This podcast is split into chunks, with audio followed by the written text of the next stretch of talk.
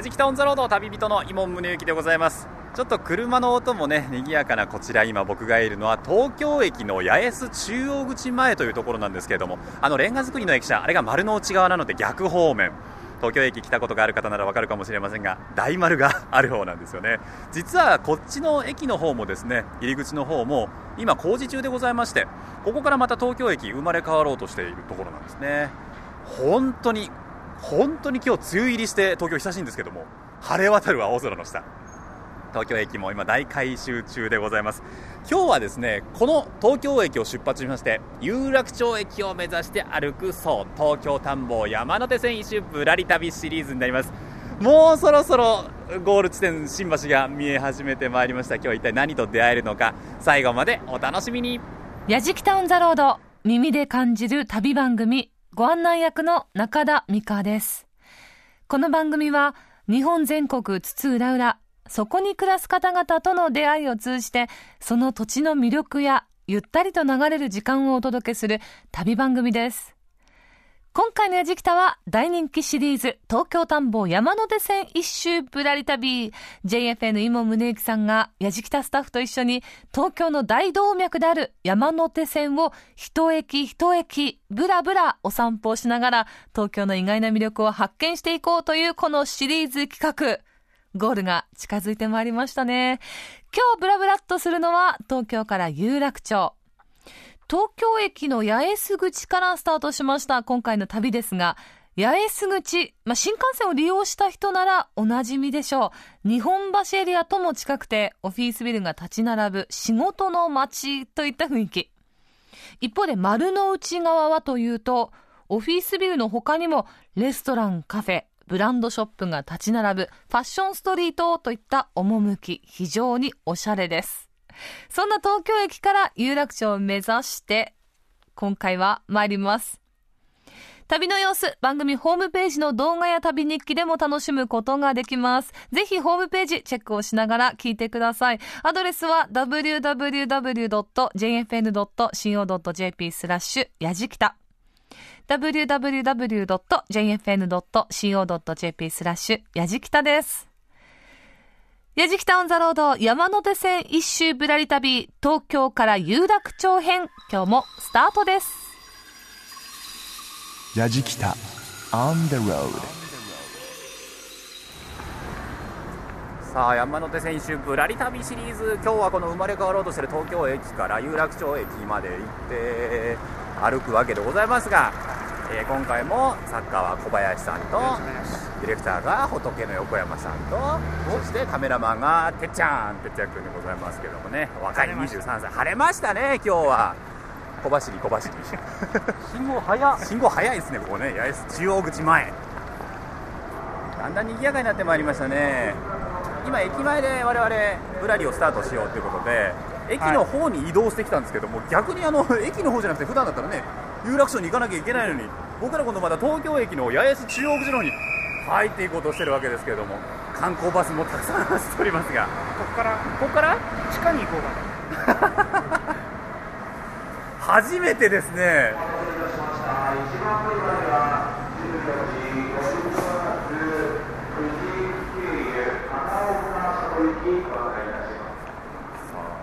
地下へ地下へと。突入ということで多分山手線一ぶらり旅シリーズが始まって初めてです。あそうですえ駅から地下にまず行くっていうのはもう初めてのことなんで。えっていうことは駅の地下に何か面白いものがあるってことですね。この八重洲口の地下がですねはい。すごいことになって今すごいことになってる。ここ行かずに東京観光語れないですわかりましたかリスナーの皆さんまず八重洲から地下ですよ地下行ってくださいやじきタウンザロード耳で感じる旅番組東京田んぼ山手線一周ぶらり旅東京から有楽町編。まずは東京駅八重洲口からスタートしました。なんだかにぎにぎしいですね。やっぱり仕事の街っていうこともあるんでしょうか。信号が変わるタイミングまで若干早いというね。現在、八重洲口は2013年に向けて大改装中です。工事の大きな壁に囲まれている状態だったんですが、どんな風に変わるのか、楽しみですよね。また、すごいことになっているんです。と言っていた八重洲の地下街ですが、この八重洲の地下は一体どんな風になっているんでしょうかさあ、有楽町へ向かう前に、ちょっと地下へ寄り道してみましょやじきた on the road. 何何この賑やかな区画？東京お菓子ランド。これが。何こんなのできたんですか今？できたんですね。何東京お菓子ランドって人いっぱいですけど。今日平日ですけどね。ものすごく混雑してる。あ中になんか聞いたことのある名前グリコとか森永とかカルビーとか。いわゆるお菓子メーカーの？アンテナショップ。あそうなんだ。ということはここでしか買えないものも食べられないものもあったりする。はい。ちょっとお話を聞こう。いいですか、はい。行きたい行きたい。行きましょう行きましょう。さあ東京駅の中にこんなにものすごい賑わってる場所が新しくできていたなんて僕知らなかったんですが東京お菓子ランドと書いております。今日はですねこの東京お菓子ランドについて東京セーション開発株式会社営業部営業課の須永慎一郎さんにお話を伺っていきます。須永さん、はい。お忙しそうですねそうですね、ありがたいことに。すごいですね。だって大盛況ですね。平日の昼間なのに、はい。あれでもカルビーとか森永とかグリコとかね、はい。聞きなじみのあるお菓子屋さんがはい。一挙に集まってる感じですけども、はい。その聞きなじみのあるお菓子屋さんのブースブースに行列ができてます、そうですね。あの行列の先に何があるんですか？えーとですね、すべてのしょあのお店で、ええ。まあここ限定の商品というものを販売しておりますので、皆さんそれを目当てに並んでいただいてますね。あの何か作ってますよね中で。はい、まさにそうで。ええ。ー、とカルビーさんですと厨房を設けてまして、はい。中でポテトチップスであるとか 揚げたてのですねあのじゃがりこってご存知だと思いますありますね。はい、じゃがりこの揚げたての商品ポテリコっていうお菓子が売ってたりとかですね、はいはい。まあ、グリコさんですと作りたてのアーモンドチョコレートを販売してたりいろんな商品多分今リスナーさんもお菓子はね市販で食べたことがある名前ばっかりだとは思うんですけど作りたてって何って 絶対思ったと思うんですよ。しかももっと気になるなあのーここでしか買えないショップ限定品なんてもたくさん並んでますね。そうですうね、ん。あの全ての商品のまあ大体2割から3割ぐらいの商品は本当に日本でここでしか買えない商品。だって目の前にね、はい。あのペコちゃんのエプロンをつけた富士屋のスタッフの方いらっしゃいますけれども。あよく。あのペコちゃんの帽子なんていう商品ありますよね、はい。あれ飲むシュークリームなんて書いてありますけども、はい。今リスナーさん気になったでしょ？あれもここ限定なんですよね。そうです。まさにそうです。あの藤屋さんのお店日本にまあ何百店舗ってありますけれども、ええ。このペコちゃんの帽子というですねミルキーのクリームが中に入ったこう帽子なんですね。で帽子って何だっていうとシュークリームなんですよ。はいはい。でストローで刺して中のクリームを飲んでいただいてで上のパイ生地をですね、はい。またこう中のクリームにつけて食べるこの商品もここでしか食べれないので大人気ですすごいな。でもそうかと思ったらなんか修学旅行生とかもねここに立ち寄ってお菓子を買ったり食べたりしてますけれども、あのこの東京お菓子ランドそもそもいつオープンしたんですか？はい、オープンしたのはですね、えー、と2012年の4月14日、まだオープンから2ヶ月2ヶ月ちょっとぐらいですかね。あはい。そうなんだお客さんの入りってのは、まあ、今日もこれだけ賑わってますけれどもいかがですか？えーとですね、もう本当に開業当初っていうのは、本当にもう足の踏み場もないような状況で、一番ひどかったのはもうゴールデンウィークなんですけれども、はいはいはい。その時は1日、レジのお客様だけで7000人を超える お客様にご来場いただいてました、で今、結構落ち着いてはきましたけれども、それでも平日でまあ4000人とか、そのぐらいのお客様には来ていただいてますね。ちょっと僕も何かね後でこちらで作りたてのものを食べたいなと思うのでよろしくお願いいたします。ぜひよろしくお願いします。あと気になるのはやっぱりこの東京駅の地下というと一番最初にこう人を呼ぶその呼び水になったのは東京ラーメンストリート。そちらだと思うんですが、はい。さっきちらっと見たんですけどもやっぱりあの有名店並んでましたね。そうですね。今もう昼時かなり過ぎてるんですけどね、はい、途切れることないんだろうな。えー一日中全く途切れることないですね、平日も土日も。はい、でも今こうやって東京お菓子ランドであったり東京ラーメンストリートあともう一つちょっとまた先に違うそうですね。エリアが。はい、東京キャラクターストリートというものも、まあ今年そうですね、来年でちょうど5周年を迎えますけれども、はいはいはい。キャラクターのお店を21店舗集めた非常にですねお子様であるとか、若い女性になんか非常に人気のエリアがありますので、そちらも楽しんでいただけるかなと。食事して、はい。スイーツちょっと食べて、はい。お土産買ってそうです地下で完結できるという。そうです。東京駅すげえ、今こんなになっちゃってたんですね。ちょっと僕もこのあ今また修学旅行生が団体で入ってきましたけど、ちょっとこの流れに身を委ねてみたいと思います。白井さんお忙しいところありがとうございました。ありがとうございました。やじきた On the road さて、えーと、八重洲の地下街から抜けてきて我々今八重洲口とは反対側の丸の内側にいるんですけれどもこの丸の内側皆さん思い浮かべるのは、まあ、前回のぶらりのゴールでもあったんですけれどもあの赤レンガの東京駅の駅舎ですね。100年ぶりに昔の姿復元ということでまだね銅の色とか屋根の色が綺麗なんですよ。これがどんどんどんどん年月を経っていくとあのちょっと青っぽくね変化していくんでしょうけれども真ん中にね高い建物がないので赤レンガの建物の上に真っ青な今日は空が広がってるっていう本当に綺麗なんですよ。で僕が今立っているのはその東京駅丸の内側まっすぐ抜けてまるで大きな神社の参道のようになっているところでここから広い長い道を抜けると皇居の方に行くというビジネスマンの姿が多いですね。そんな中を抜けて我々ここから有楽町方面へと歩いていきます。すごく広い幅のはい。歩道なんですけれどもね贅沢ですよね。贅沢。これだって普通に片側2車線の道路と同じぐらいの幅ありますよ。あります。はあ気持ちがいい。でこの辺りってそう皇居の周りはもちろんそうなんですけど高い建物がねないんで。ないですね。そうなんですよ。あのこの丸ビルとはい。新丸ビルの間にも建物がないのは、はい。高い建物をわざと作らないでうんうん。東京湾からの風をはい。東京の都心に流し込む。ヒートアイランドを防ぐ効果をへえ風をこの皇居側に抜けていくっていう形になるそうです。で僕らがこの丸の内中通り歩いてるとすごいランドマークになるビルがたくさん見えてきますよね。新丸ビルがあるでしょまず。でもその先もねあの昔ながらのビルもたくさん残ってるんですけど1階をショップに改装したりとかねちょっとね僕ねここに買い物に来るときはね少しおしゃれをしないといけないなっていう気になるエリあそう。ア、うん、なんかちょっと気合い入れてこようかなっていうエリア。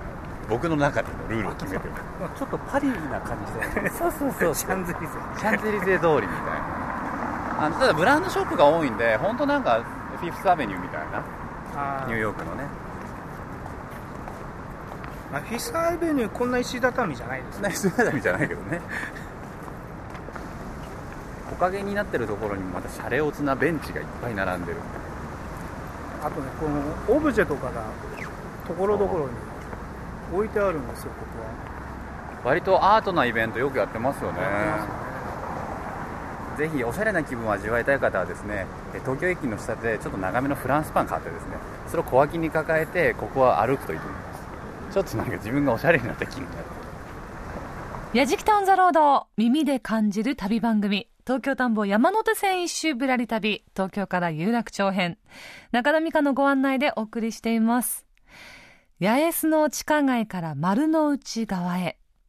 うんイモンさん普段おしゃれしていくんだそこ。なんか目に浮かんじゃいましたの。蝶ネクタイをしたイモンさん。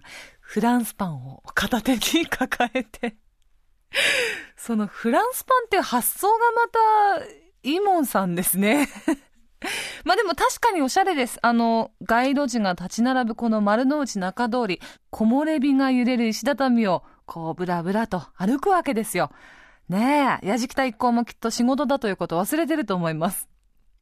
まあ、そんな街の景色を楽しみながら、東京駅と有楽町駅の真ん中あたりまで進みますと見えてくるのが、三菱一号館美術館。これまたパリな雰囲気です。この三菱一号館美術館、初めて丸の内に建てられた洋風のオフィスビル、三菱一号館を明治時代当時の資料や、それから材料など再利用して復元したレンガ造りの建物です。3階建ての建物の中には美術館の他にも歴史資料館、デジタルギャラリー、それから明治時代の銀行営業室を当時のまま復元したミュージアムカフェもあって、まあ、誰でもノスタルジックな空間を楽しめるようになっています。さあ、そこで、おしゃれに敏感なイモンさん、三菱一号館美術館の中にあるクラシカルな雰囲気のミュージアムカフェ、カフェ1894へ向かいます。三菱一号館美術館プロモーションチーム、石上森さんにお話を伺いました。やじきた on the road さあ早速ね中に入ってまいりましたけどもちょっと声響いてますかね？石上さんよろしくお願いいたしまこすちらこそよろしくお願いいたします。ここは、うわ響く。なんどんな建物なんですか？あ、こちらはですね、あの1894年、はいえー明治27年にあの丸の内で一番最初に建てられたオフィスビルになります。一番最初に建てられたオフィスビル？はい。こんなに雰囲気良かったんですねそうですね。こちらあのイギリス人の建築家ジョサイア・コンドルの設計による建物なんですが、あめちゃめちゃ知ってますジョサイア・コンドルあご存知でいらっしゃいますか？はいあの6名間を設計したことでも有名な、へー。えでこれは何に使われていた施設なんあですか？こちらの場所はですねはい。もともと三菱社の本社の、えー建物になっておりまして、えー一部建物の一部部分は、えー賃貸で貸し出していた部分もございます。で弁護士事務所ですとか、はい。海外の貿易事務所ですとかそういったところが入ってたということが分かっています。なるほどなるほど。このイメージは何て言ったらいいでしょうね。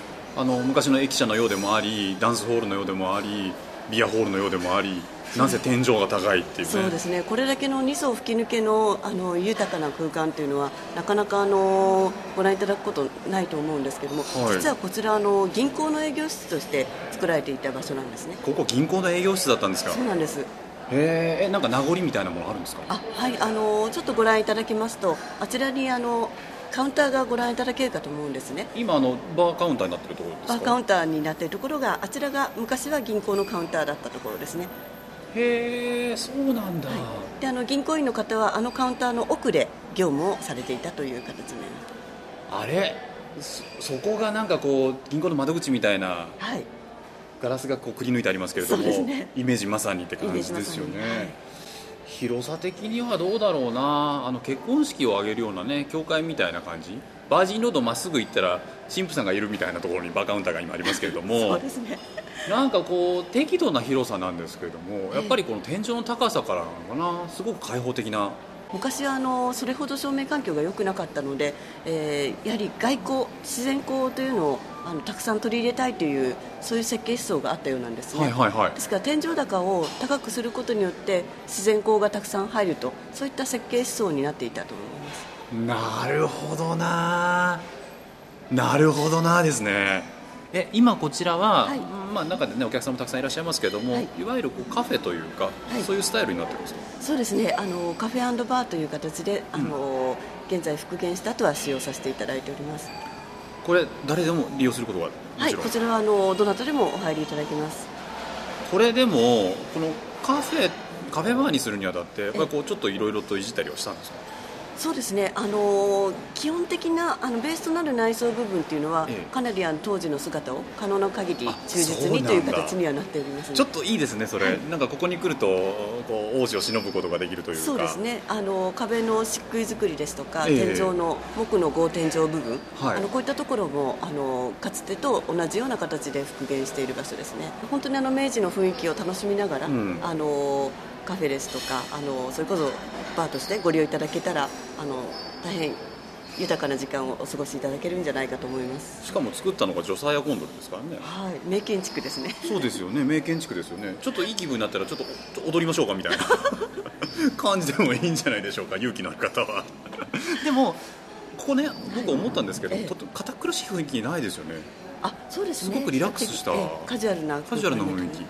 料理なんかはどんなものがあるんですか？あお料理はですね、あの今人気なのが、い。やはりランチにあの召し上がっていただきますあのランチプレートというはい。あのちょっとしたあのデリデリの、えーをたくさんあの何種類も、うんうんうん。あのおつまみいただけるような、えーランチプレートですとか、はい。あと夜の時間ですとそうですね、えっと、ムール貝の、えー酒蒸しですとかそういったあのメニューもございますね。いいじゃないですか。ぜひリスナーの皆さんもおお越しの際はねこちらでちょっとお酒飲んで昔の雰囲気にゆったりと浸っていただければなと思います。石上さん今日はお忙しいところありがとうございました。こちらこそありがとうございました。お話を伺いましたのは三菱一号館美術館の石上森さんでした。ありがとうございました。ありがとうございますやじきた。On the road. Grooves and moves your day. やじきたオンザロード耳で感じる旅番組。東京田んぼ山手線一周ぶらり旅。東京から有楽町編。中田美香のご案内でお送りしています。東京駅の八重洲口からスタートしたやじきた一行。八重洲の地下に寄り道してから丸の内側へ。レストランやカフェが立ち並ぶ中通りを散歩しつつ三菱一号館美術館の中にあるミュージアムカフェへと向かいました。さあノスタルジックな空間を楽しんだ後は有楽町へ向かってぶらり再開です。やじきた on the road なんかこの辺はこういろいろ探してるとありますね。ありますね。いろんな形でこう開発が進んでるんで、はいはいはまあ、昔の建物をまた復元したりとか、うんうんうん。新しい建物をまた建てたりとか。それは東京駅もしかりで。はいはい。目の前をねあの山手線の高架が見えますけども。山手線走ってますはい。で右手が東京国際フォーラム。もうついちゃいましたよ。近くないっすか？やっぱり。近いんですよ。東京駅有楽町間は本当近いですね。は東京国際フォーラムはね僕もライブでよくライブ見に来ますけども。いでここはいは昔何だったか知ってます？国際フォーラムの前が。知らない。何だったんですか？その答えがあそこにある。何何？国際フォーラム今年で15周年。ですへえ。わ古い石碑がありますが東京府庁舎？はい。都庁があったんです。おおマジっすか？はい新宿の前はここだったんです。そうなんですか、はそれの名残だ。名残です。へで実はもう一つ名残が中にえ行きましょう。ぜひぜひ。あなんかの銅像がありますよ。中に建物の中入ってきちゃいましたけど。何の銅像だろうあれ。何か持ってるよ。弓。あお太田道館だ。はい。あれ？太田道館の像があるななんで？実はこれもはい。旧都庁のあった像が残されてるんです。あしかもこれ作ったの朝倉文夫だ。はい。東洋のロダンじゃないですか。で皇居の方を向いてるんですよ。向いてますな。太田道館というと江戸城。そうです。なるほどね。うわー知らなかった。だってこのフォーラムのこのガラス張りのシャレオツな建物の中にと異質ですもんね。太田道館像ね。しかもなんかあさっての方向見てますもんね。そうなんです。なんでかなと思ったら皇居の方向いてるんだ。皇うわすごいなこれ。わ。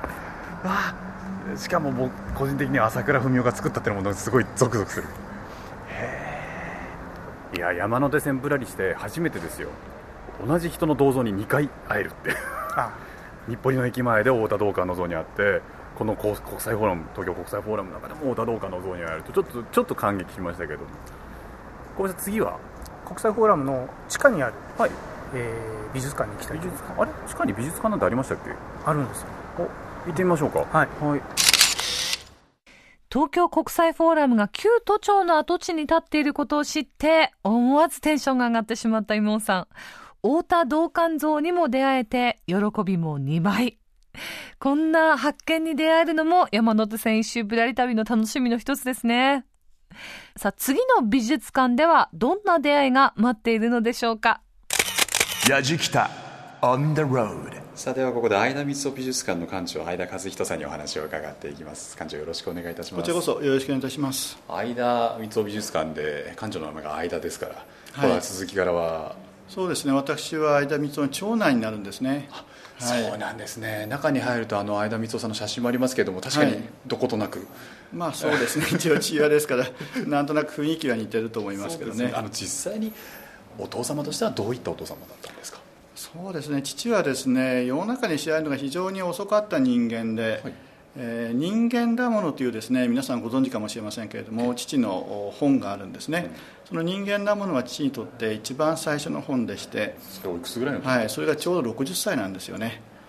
それから7年後のですね67歳で亡くなってるんですね。あ60以前の父というのは、まあ、栃木県足利市というふるさとにずっと暮らしていて、まあ、地元の方はなんとなくご存知だったと思うんですけどね全国的にはほとんど知られてない無名の時代が長く続いたんですねうん世界観を練っていたっていう時期なのかもしれませんそうですね。父のテーマはですね自分の言葉自分の書というのが父のテーマなんですよ。はい。ですから人の真似もしたくないし人に真似されたくもないということを言ってまして相田光雄というとですねあの独特な文字がありますよね。ありますね。はい、一文字見るとあ相田光雄だと分かるような。ある意味で強烈な文字なんですけれども、ああいうものはいきなり書いたわけではなくて若い頃はですね、まあ、バリバリの正統派の書家だったんですね昭和22年23歳の時に父は初めて全国コンクールで第一席になってまして、ええ。その後毎日書道展という、まあ、書を目指す方の一つの登竜門みたいなコンクールがあるんですけれどもそこにずっと連続して入選を重ねていたんですねですからですねその路線で行けば、まあ、あの父の友人の書家の方々がよくおっしゃるんですけれどもあのままの路線で行けば例えばまあ日展の審査員だとかですね、はい。そういうとこまで相田光雄という人は行ったんだろうとみんな思行くだろうと思ってたっていうんですね。しかし父はその自分の言葉を書くという独特なスタイルですね、つまり詩人も兼ねてるわけですね。書家では同時に詩人も兼ねる。ですからその自分の詩にふさわしいスタイルの文字を、まあ、自分で作り上げたんですねぐるっと先いろいろな詩を読ませていただいたんですけど、はい。ちょっとなんか自分が許されたような気になった。んですよそうですね。なんか詩の根底に何があったんですかね？そうですね。よくですね相田光雄さんの詩書を読んであの癒されましたっていうような表現のですね感想文があるんですよね、はい。で父自身はですねよく読んでいただくと決して安易な癒しのような言葉は全然ないんですよね、うんうん。例えば今回も展示されてますけど幸せはいつも自分の心が決めるっていうのありますよねこれなんて取りようによってはもう突っ放してるようにも取れますよね、まあ、自分で決めてくださいってわけですから、なんですけれどもそれはある意味で本当のことなんですよね、うん。事実あるいは真実と大げさに言ってもいいと思うんですけれども。ですから父はですね決して愛の慰めの言葉とは一切残さなかったんですけれども見る人がそれを受け止めることによってえーその言葉を契機にですねきっかけに自分でいろんなことを考えるとそういうですね言葉を残したんじゃないかなと思うんですね、とか。はい。今ちょうどそのお父様の相田光雄さんが使っていた道具、はい。まあ、筆であったりとかすずりであったりとか並んでますけれども、やっぱりこういうのを見てるとなんとなく思い出したりっていうのは？そうですね。よくですね私はあの息子だから相田光雄が書いてる横で見たんでしょうなんてお客様に聞かれるんですけど そんなことは全然ないんですよね、はいその仕事場に入っている時はですね父はですねものすごいこうなんて言いますか殺気に満ちてまして半径10メートルから15メートルぐらいですかね怖くて近づけないんですよ。父が筆を取ると家中がシーンとしちゃうんですよね。遠巻きにですねこう緊張感を持って見ていたんですよね。それぐらい父はですね今思うとあの命がけで書いていたなっていうのが分かるんですね。子供の頃にもそれは伝わってきましたですよね。僕でも意外だったのはこちらの美術館に見て、来てみて、まあ、略年であったりとかはい。年表を見てると、意外と PTA 活動をしてたりとか。そうなんですそういうこともしてたって書いてあったんで 意外でしたね。光雄というのはですねなんか仙人みたいにですね。かすりでも食って その俗世間とは一切没交渉でね個々の生き方を貫いたみたいな誤解があるんですけどそんなことなくて、えー非常にですね交際範囲も広くて、えはい、意外なんですけどそういう地域活動とか非常に熱心で意外ですね。ボランティア活動をですね今の走りで言うとですね、ええ。言葉で言うとそういうものに、えーとても積極的に取り組んだし、やはり人間だもんじゃないですけど人間というものは基本的には信頼して好きだったと思うんですね。なるほど。本当たくさんの写、ね、作品並んでますし、はい。今日もねあの平日ではあるんですけれどもお客さんもい。らっしゃってますし、これからまた夏休みシーズンですから、そうですね、ええ。はい、現在の企画展がですね「命いっぱい自分の花を」ということでぜひ親子でご覧いただけると嬉しいですね。わかりました。お話をお伺いしましたのはこちら相田光雄美術館の館長相田和人さんでした。ありがとうございました。ありがとうございましたラジキタ On the road なるほどな。今相田光雄美術館行ったのはこの変わっていく東京の様を僕らは見てきたわけですけどここでお主たちも心をぐっと変えていけと。そうです。いう意図があっての相田光雄の詩に触れろということだったんですね。そうです。もう僕はもう変わりました 本当に？はい。全然見た目変わってないけど大丈夫。かな心変わってんのか変わってます。中身別物ですから。人間だもの。な人間なもの。でもでも今ここで変わってももう目の前すぐ有楽町の駅でゴールなんですけど。あっという間ですね。やっぱ近かったですね。800メートルですからね。800メートルか。でもあの有楽町の駅もちょっと風情がありますよね。はい。あののレンガ造りが少し見えてきましたけどねまたでもこっから有楽町から銀座方面に行くとこの辺りの変わりっぷりもすごいですけどね。全然違いますから、全然違いますよね。まあ、賑やかっていうと今度華やかになりああますよね。確かに。うまいこと言いますね。うまいですよ。うまいこと言いましたね。10年一昔って言いますけど本当僕このエリアは10年一昔だなと思います。ああそうですね、いろいろ例えば糸地屋ができたりとか、まあ、新しいファッションビルができたりとかですね、はい。あのまずここを訪れる年齢層が変わりましたね、あうあ、ね、なるべくこう若い人たちにも来てもらいたいとかっていう、ん。さあ見えてまいりました。あ有楽町駅。駅の看板が出てきましたね。有楽町か。なんかこ今度もう山手のぶらりこっから新橋で終わりですよそうです。わなんかすげえ感慨深いな。これ有楽町着いちゃったら残りは1.1キロです。うおーそうなのか。うわなんか楽しみなような寂しいようなだな。信号変わりましたね。一つの企画3年やるってないっすよなかなか。まあこの番組はねそこまでちゃんと持ったっていうのがありがたい話なんですけど。さあ着きました。来ましたねああ着いた着いた。有楽町駅でございます、えー夕方なんでねこの時間帯はあのサラリーマンの方が、えー駅の中に吸い込まれるようにそして駅からまた出てくるようにですね本当にたくさんの方が行き来しておりますけれども今日は本当晴れてよかった。はい。そう思いますねあの今回の山手線ぶらりの旅だったんですけれども今回は東京駅からこの有楽町駅まで歩いてまいりました。で前回ですね神田から東京まで歩いてきた時に感じたのは江戸という街が東京という街に名前を変えるまでの経緯がすごく街を歩いてて分かった気がしたんですね。で今回はその東京という街がより都市として成熟していく様っていうのをこの、うん東京から有楽町を歩いていく中で見えた気がします。より東京が東京になっていく。それがこのね東京から有楽町エリアだったのかなってなんかそれを肌で感じました。皆さんもですねここが僕は実は山手線ぶらりの中で東京を感じた一番場所だったので同じように多分僕は地方から出てきた人間なのでひょっとしたら皆さんも共感していただけるかもしれません。で次だ。こっから新橋。最後だ。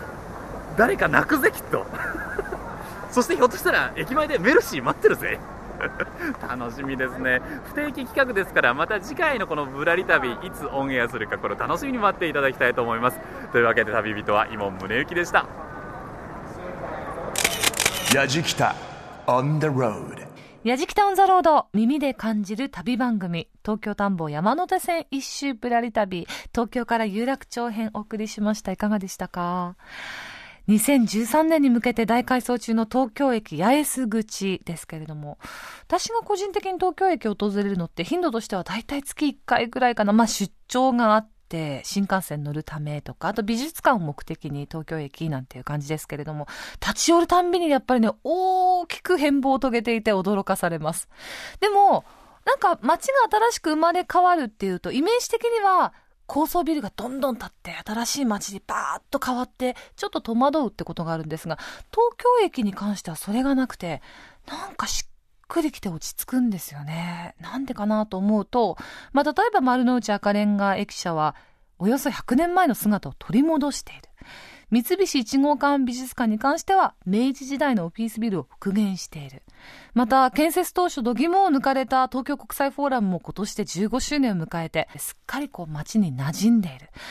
新しい感覚と懐かしいという感覚がうまくこう調和して同居しているという感覚がね。うんなんかこう街の重厚感だったり時代感っていう雰囲気がしっかりと残されている。本当に新しく魅力的な街づくりが進められているなと思います。ぜひそんな東京駅、あの、ただただ新幹線の時に下車して乗り換えるための駅ではなくて、一度時間があったら改札を出てみて、で、東京駅の周りを歩いてみてください。あ、そうだ。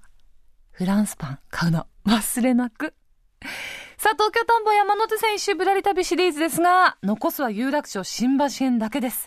お聞き逃しのないように。そして今回も旅の様子、番組のホームページの動画や旅日記で楽しむことができますので、ぜひホームページをチェックしてみてください。放送終了後は、ポッドキャストでも配信をしています。アドレスは www.jfn.co.jp スラッシュ、やじきたです。やじきたオンザロード、耳で感じる旅番組。ご案内は中田美香でした。